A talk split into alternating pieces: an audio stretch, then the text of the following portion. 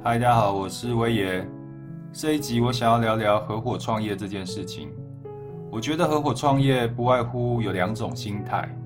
第一种心态呢，可能是胆子比较小，希望可以分散风险，就算赔的话，有人可以当成分母，不会赔得那么惨。那另一种呢，是志同道合的朋友，希望一起打拼事业。如果你现在有合伙创业的打算的话，呃，我觉得你可以先听听看我的故事。这一集我会分享我合伙创业的经验，然后最后再给你们几个我的建议。当我开了第二家火锅店的时候，经营已经上了轨道，业绩也蛮稳定的。我有一个大学学弟，听说我开餐厅开得还不错，有一天他跑来找我，他跟我说：“学长，我想要跟你合伙开一家餐厅。”我印象中，这个大学学弟在学生时期是一个蛮老实的人，而且做事蛮努力的，所以我就跟他说：“好啊，我们一起来开一家餐厅。”于是就开了我第三家店。我们的运气蛮好的，第三家店一开的时候呢，呃，业绩生意就非常的好。于是呢，经营了两三个月，我觉得诶还蛮稳定的，我就全权把这家店交给我的学弟来管理。那每个月我只看营业的报表。大概经过半年之后呢，突然有一天，我的员工跟我说：“老板，我去第三家店的时候，我发现老板换人了。”这时候我觉得很奇怪，我就跑到第三家店去看，我发现老板真的换人了。原来我学弟趁我在忙的时候呢，竟然自作主张把那个获利不错的第三家店卖给别人了，而且他事前完全没有告诉我。我后来找到了学弟，当面跟他对质。然后他就一副无赖的样子，跟我说开店很辛苦啊，他不想要做了，然后支支吾吾的讲了一大堆理由。那时候我真的太信任他了，然后自己也笨笨的，所以我把公司登记是用他的名字，然后我们两方也没有白纸黑字的合约，所以我真的就是有理说不清啊。然后我心里就想，好吧，既然你把店卖了八十万，那至少把四十万还给我吧。但后来他拖了好久好久，避不见面，所以我逼不得已只好找大人出面了。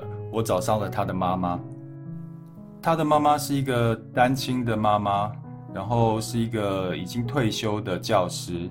然后他听到这些事情的时候，哭着跟我说，他儿子根本没有钱啊，开店的资金是他拿他的退休金去投资的，而且说好每个月要还他，结果儿子开了半年的店，也没有拿钱回家。原来学弟根本没有钱呐，他的资金都是跟妈妈拿的。那个时候我也很纳闷，我们店里明明是有赚钱的啊，为什么他赚了钱没有还给家人呢？后来我才知道，他有不好的习惯，他把所有的钱都输光了。面对一个不负责任的合伙人，跟一个伤心难过的母亲，最后我选择了不追究，我就把它当作花钱上了一次课吧。这就是我第一次合伙创业失败的经验。日后呢，我陆续也有几次合伙创业的机会，但每一次我都觉得感觉不是很好，所以让我对合伙创业这件事情有一些疑虑。所以我想要分享一下我的一些心得给你们。关于合伙创业，我认为它是充满变数的。你想想看，你的利益和我的利益，你的理想和我的理想会是一样的吗？即使现在是一样的。也不保证未来是一样的。创业选择合伙，无疑是在未来道路上先埋下了一颗未爆弹。所以我的标准答案都是：能不合伙就不合伙。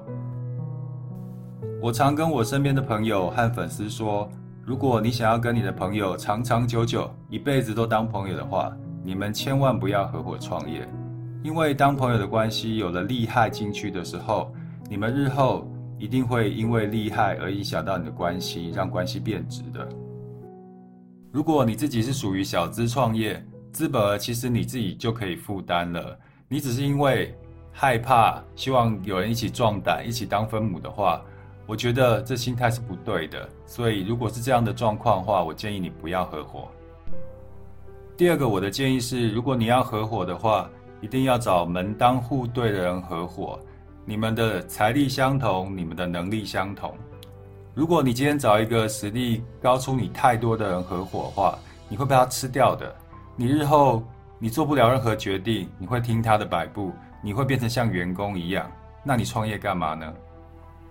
如果你找一个实力差你太多的人合伙，到时候真的出事了，周转不灵的，他两手一摊，到时候负责任的还是你啊。所以我觉得合伙创业门当户对是基本条件。最后一个也是最重要的，我真的觉得你要选一个创业合伙人的第一要件，就是这个人的人格。